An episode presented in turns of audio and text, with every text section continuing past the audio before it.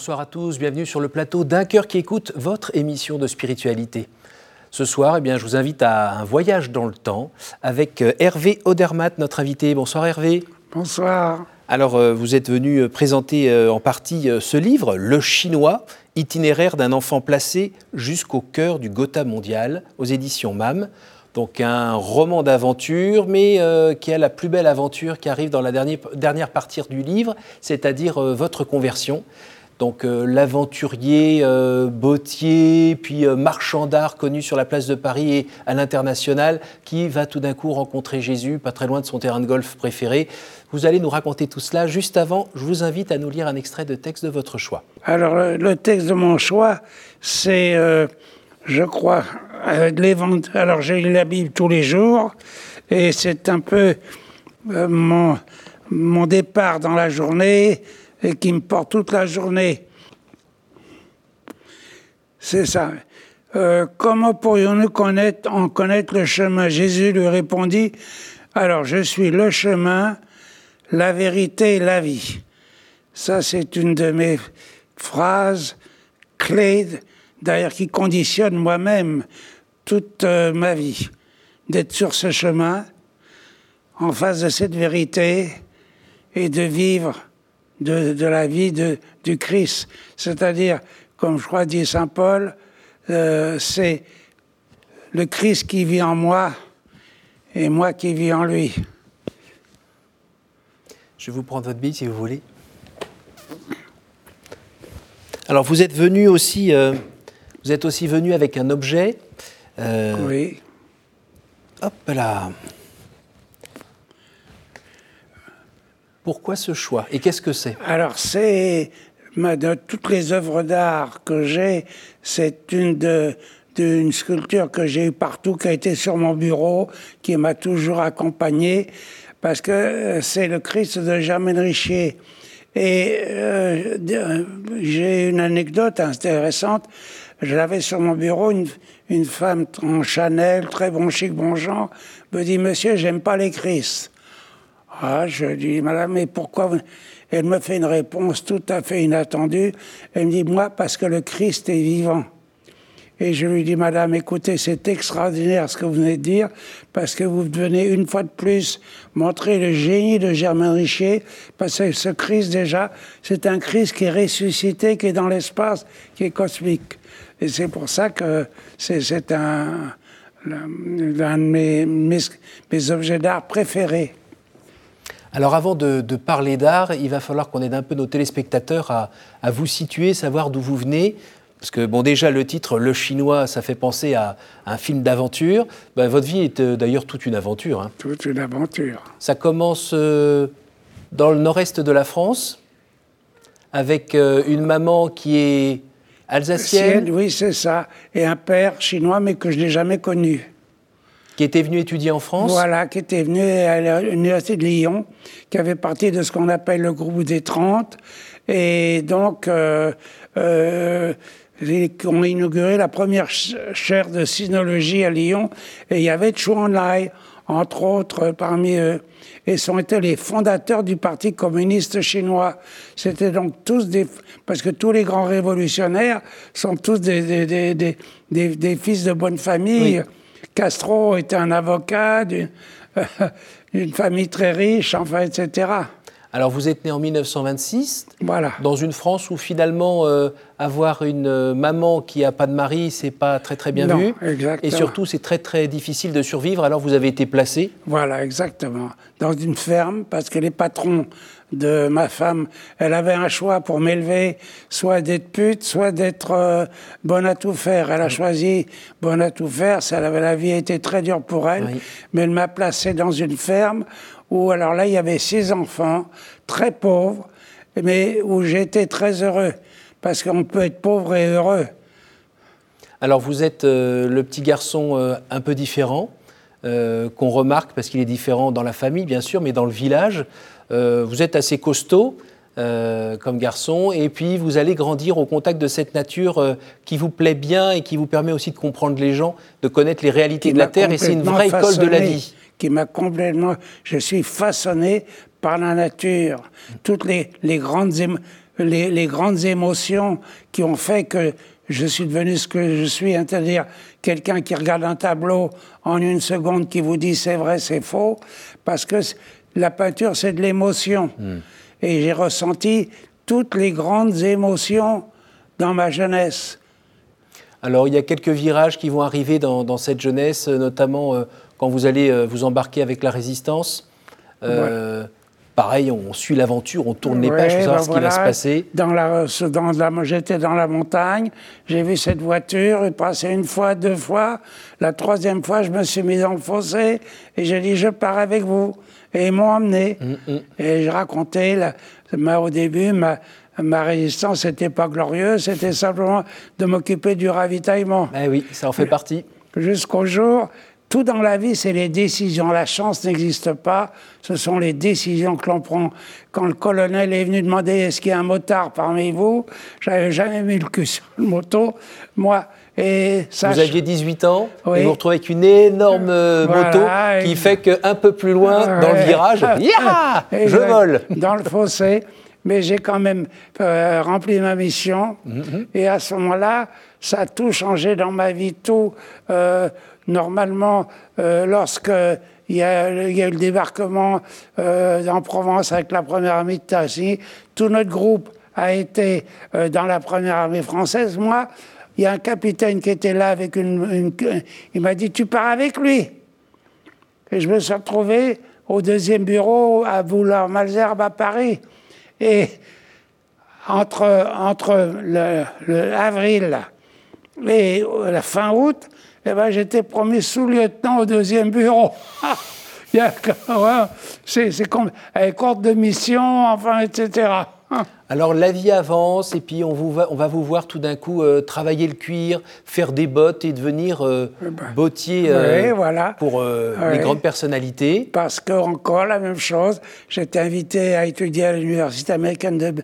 On a visité une usine de chaussures, j'ai vu ces chaussures, 1000 francs la paire, je pensais que je voulais vendre, et j'ai vendu 16 paires dans la journée. Ça a été la fin de la carrière militaire. Oui, vous aviez un petit côté commerçant euh, bien développé quand même. Ben oui, bah oui, les Chinois, il paraît. Voilà. oui, mais là, c'est pas moitié, hein, c'était entièrement. oui, absolument. Donc, euh, Bon, ça va tourner pas très très bien cette histoire de à bah cause d'une histoire de peau où vous faites euh, avoir par un ancien collègue qui était devenu truand entre temps. Je me retrouve au dépôt, enfin, etc. Et c'est toujours la même chose. À quelque chose malheur et bon. Grâce à ça, je, suis devenu marchand de tableaux. Alors marchand de tableaux, euh, marchand de tableaux, grand marchand de tableaux. Euh, vous racontez pareil des, des, anecdotes page après page où vous vous trouvez assez près de Montmartre où euh, sont les futurs euh, grands euh, vendeurs de peinture, on va dire, grands artistes d'abord et puis après grands vendeurs très cotés. Vous racontez aussi une anecdote en Allemagne où il y a un petit tableau qui vous plaît pas mal par là-bas, qui vous intrigue. Vous arrivez à le marchander un petit peu, sans faire exprès, vous le ramenez, et puis il s'avère que c'est un Manet, voilà. Parce que je les recroche dans ma galerie. Alors j'avais toujours quelques beaux tableaux entre un Renoir et un Chagall, hum. et le grand expert Scholler vient il m'a dit, il est beau votre Manet. Il ne pouvait pas imaginer que je ne le savais pas. Mm, mm. Il m'aurait dit combien ça vaut, j'aurais dit 600 francs. eh ben non, c'était pas tout à fait eh ça. Non, pas. Donc, euh, on va dire côté euh, professionnel, euh, vous vous débrouillez plutôt bien, voire très très bien, même vous excellez dans, votre métier. mais je m'interroge quand même, pendant tout ce, ce trajet, pendant toute cette croissance, le bon Dieu, c'est un problème pour vous ou pas? Non, non, non, ne connais pas. Mais je me rends compte que dès le départ, même à un moment j'étais mécréant, tout ce que vous voulez, mais dès le départ, je peux dire que Dieu commençait à un projet et que j'étais sous, sous sa main.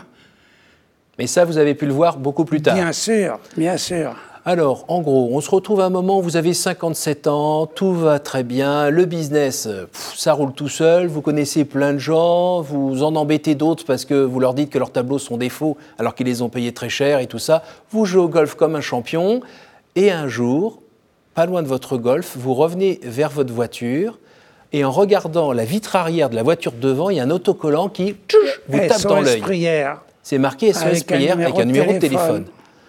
Et là, qu'est-ce qui se passe ah bah, J'étais bloqué. euh, et puis, euh, j'ai tout oublié parce que le golf, pour moi, c'était absolument. Je faisais des très gros paris, mais j'ai tout oublié. Je suis descendu de la voiture, j'ai fait le tour, j'ai attendu. Puis, au bout de, je sais pas quoi, une demi-heure, une heure, quelqu'un est venu, ce que j'appelle l'ange Gabriel. Oui. Et, et- et je lui ai dit que j'avais vu. Alors, et, euh, moi qui n'étais jamais timide, je bafouille.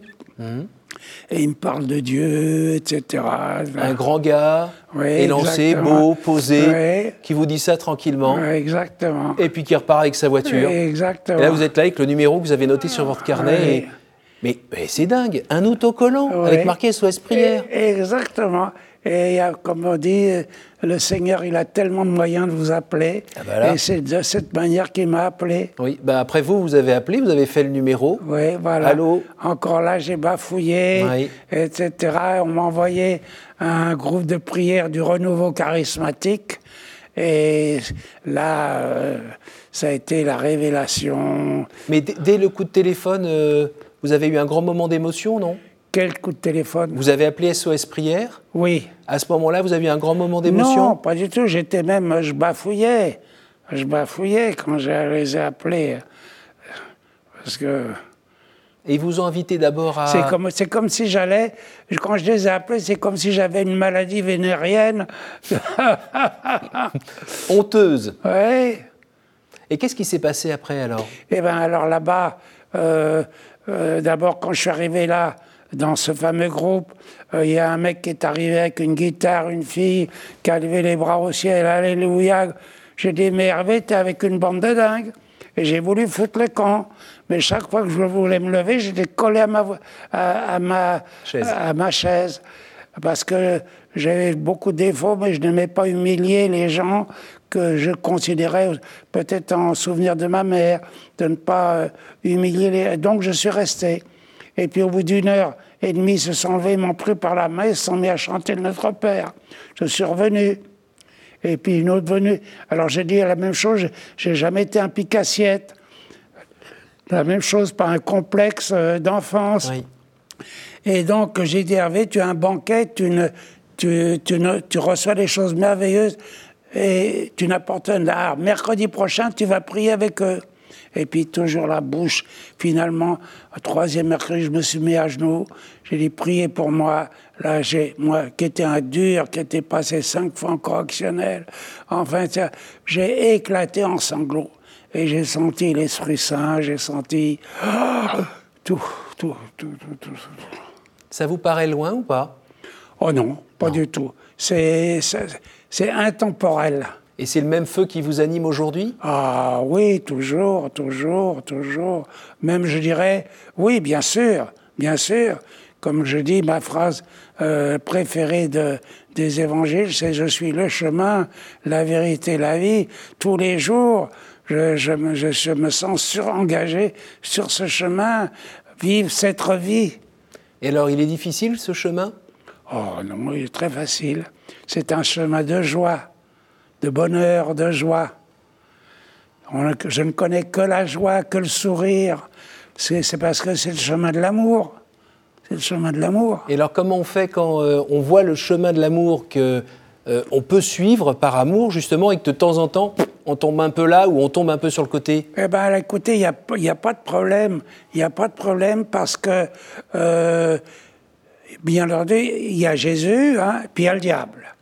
Eh bien, aujourd'hui, euh, moi, j'ai la parade. Chaque fois qu'il vient là à côté, je dis, écoute-toi, fous le camp d'ici. Moi, je suis protégé par le sang de Jésus-Christ versé sur la croix. Alors, il n'y a qu'à dire ça, il fout le camp. Alors là, il fout le camp. C'est comme quand, quand il a essayé, il a, il a tous les culots, trois fois il a essayé de tenter Jésus. Oui. bah oui. Et alors, la vie de foi, vous, vous la vivez en, en lisant la Bible, en allant à la messe le dimanche? Oui, mais plus que ça, on a la messe tous les jours.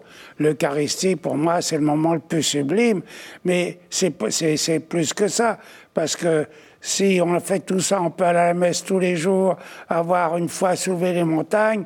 Si on n'a pas l'amour, on n'a rien. quoi. Donc, si vous voulez, c'est seulement après, c'est ce que l'on fait.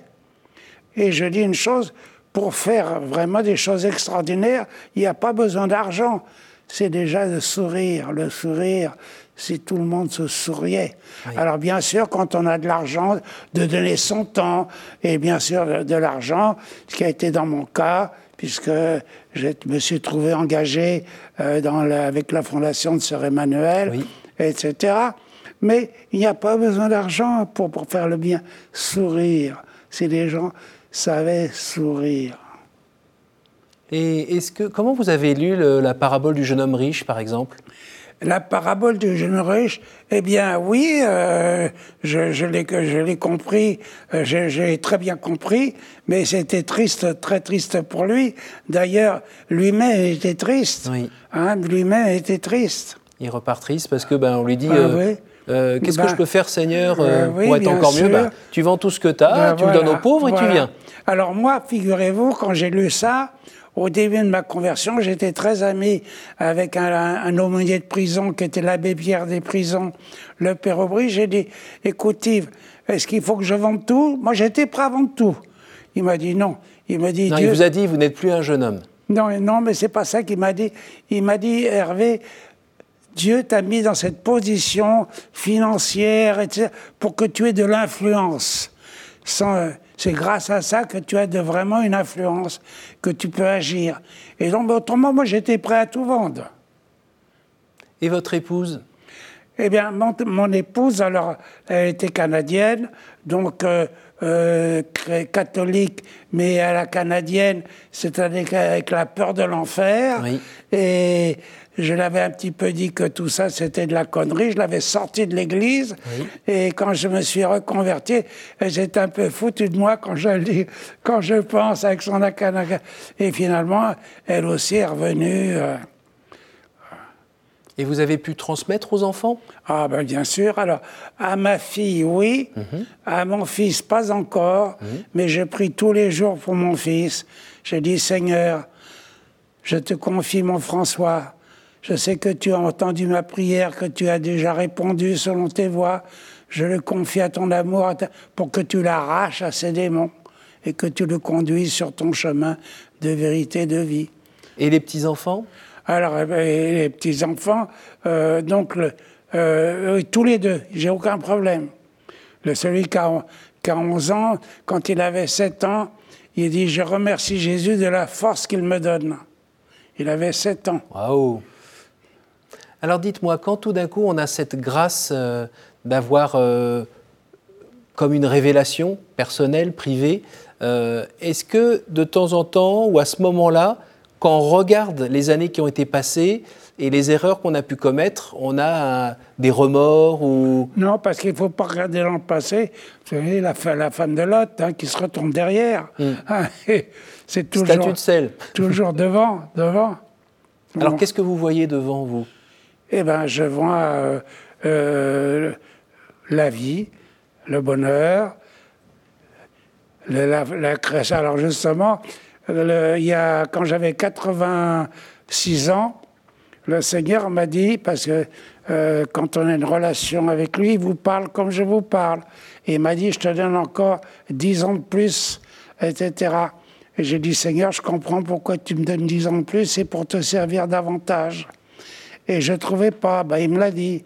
Et donc, euh, c'est comme ça que je me suis retrouvé avec Sœur Emmanuel et que j'ai commencé à fonder les maisons de Jeanne, de ma mère d'abord, et puis après euh, les dernières de Jeanne et de, et de Claire. Jeanne, c'est le prénom de votre épouse Non, Claire. C'est Claire, pardon. Mon, épouse. Et, Jeanne, c'est votre maman que Jeanne, oui.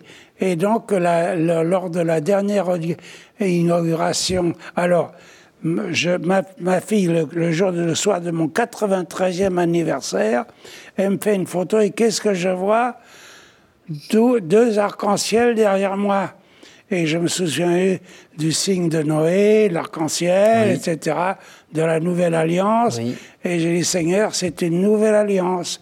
Et donc, euh, je ne vais pas mourir à 86 ans, euh, 96 ans, comme il me l'avait dit. Et j'en ai eu la preuve tout de suite. Je vais à Madagascar, pour inaugurer quatre maisons. Et là, on me met sur un projet qui concerne 500 enfants. Un de 400 et un autre de 200. Alors, les travaux ont été retardés, mais maintenant, ça y est, les routes sont ouvertes. Alors, c'est anti-rabais. Et donc, j'ai dit, Seigneur, dis donc, avec la nouvelle alliance, tu ne vas pas de moins morte. Alors, vous dites aussi dans votre livre... Euh, à tous les gens qui disent ouais quoi mais le Seigneur te parle moi il m'a jamais parlé hein. et là vous répondez quoi? Eh ben quand les gens disent toi tu as la chance alors déjà il, il écoute tes prières moi j'ai ça j'ai dit écoute moi je te connais bien tu n'as aucune relation avec lui, tu, lui demandes uniquement quelque chose quand, quand tu es dans la merde. Ben, il peut pas te répondre. Il, y a, trois, il y a deux cas où il ne répond pas, c'est quand on est complètement étranger. Le deuxième cas, quand vous lui demandez quelque chose qui sait que c'est pas bon pour vous. Mmh. Hein. Et de, le troisième cas, c'est que le temps de Dieu n'est pas notre temps à nous. Eh Et donc, il, il répond, mais euh, parfois ça peut prendre, une fois ça m'a pris sept ans avant d'avoir eu la réponse. Mais comme dit la Bible, Demandez, demandez, hein, sans vous décourager, demandez, demandez, avec foi. Et vous disiez aussi que c'est aussi en le fréquentant régulièrement, tous les jours, qu'on a une relation euh, d'amitié, je ne sais pas comment la qualifier, en tout cas d'amour avec lui, ou là, justement, oui, d'amour, en, demandant, ben, on peut avoir peut-être euh, une réponse euh, plus rapide, ah, ben, toujours, ou plus visible. Mais moi, je lui demande même une place de parking. Alors mon secrétaire, il se marre, parce que j'arrive dans un endroit impossible, j'arrive, il y a une voiture qui fout le camp, qui me laisse la place. Mais d'ailleurs, il dit demandez tout, même la plus petite chose. Ah, c'est pas... Euh, il dit demandez, demandez avec foi. Si vous avez foi en moi, si vous donc, demandez, vous obtiendrez. Dernière question. Vous auriez aimé le rencontrer plus tôt? Ben, euh, oui, ah oui, c'est vrai que si j'avais une relation que j'ai eue avec Dieu à, à, 50, je crois que c'était 58 ans, je l'aurais eu à, à, 20 ans, ben, toute ma vie. Alors, j'aurais rendu ma femme heureuse parfaitement. Enfin, tout. peut-être pas. Ah, si. Ah, bah, on reste des êtres humains. Ah, non, non, non, mais euh, on n'est on, n'est pas des êtres humains. On est des êtres sans Dieu, on est inhumains. On n'est pas humains. Tandis que avec, euh, qu'avec lui, eh ben, j'aurais répondu le bon... Parce que le bonheur, le vrai bonheur, c'est de rendre heureux les autres autour de soi. Et j'aurais rendu justement tous les gens, euh, entre autres ma femme, parfaitement heureuse, alors que je l'ai fait souffrir. J'ai eu des aventures, tout ça. Et ben, tout ça, j'aurais pas eu ça, vous mmh. comprenez? Merci Hervé, on arrive à la fin de l'émission. Je vais vous poser euh, les questions. Qu'est-ce que vous pouvez me donner comme chiffre entre 1 et... Alors vous m'avez dit, entre 1 et 9 Alors 9, 2, 6. Pourquoi ces chiffres-là? Parce que c'est ma date de naissance, 1926. Quelle image vous faites-vous du paradis? Euh, ben, Écoutez, euh, l'image que nous en donne euh, la Bible, c'est-à-dire le temps n'a plus, n'a aucune relation et que c'est vraiment, on, le, le, paradis, c'est d'être face à face avec Dieu, hein, avant d'être parfait, c'est-à-dire il est passé dans la petite usine qu'il a, le purgatoire, n'est-ce pas? C'est d'être en face de, et de retrouver tous ceux qu'on a aimés. Ça vous fait peur? Non, pas, absolument pas. Pour moi, quand je, finis le Je vous salue Marie, je dis jamais à l'heure de notre mort. Je dis à l'heure de la joyeuse rencontre. Ça sera le plus beau jour de ma vie, le jour de ma mort. Alors, quelle est la pire idée fausse qu'on se fait de Dieu, selon vous? Ça, c'est, on s'en fait tellement d'idées fausses. Dieu. C'est euh, la, la, pire idée fausse qu'on peut faire de Dieu, c'est de ne pas croire en lui, c'est de croire qu'il n'existait pas. Et la dernière question, le 6 de 1926. Quel est le personnage ou le saint que vous aimeriez retrouver au ciel? Oh, ben, il y a tellement. Euh, bon, ben, pour moi, euh, le curé d'Ars, par exemple. Par exemple, mais il y en a tellement. Pourquoi le curé d'Ars? Oh, bah Parce que c'était un homme euh, simple, du peuple, etc., et qui savait à peine lire et écrire, et qui a, qui a vraiment soulevé euh, son temps, quoi. Écoutez Hervé, je vous remercie beaucoup, beaucoup d'être venu. Euh, et déjà, nous parler de votre livre, Le Chinois, itinéraire d'un enfant placé au cœur du Gotha mondial aux éditions MAM. Je vous remercie d'être venu nous en parler et puis euh, d'avoir tout ce soleil qui illumine votre regard et votre sourire.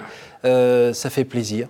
Euh, un petit jeune de 94 ans qui vient comme ça nous, nous transmettre un peu de sa sagesse. Je partage mon sourire à toutes les personnes qui regardent cette émission. Merci beaucoup. Je vous remercie aussi à vous tous euh, pour euh, votre fidélité. N'hésitez pas à partager cette émission autour de vous grâce à notre site www.ktotv.com. Il faut vraiment le partager, hein, du soleil, on en a besoin toute l'année.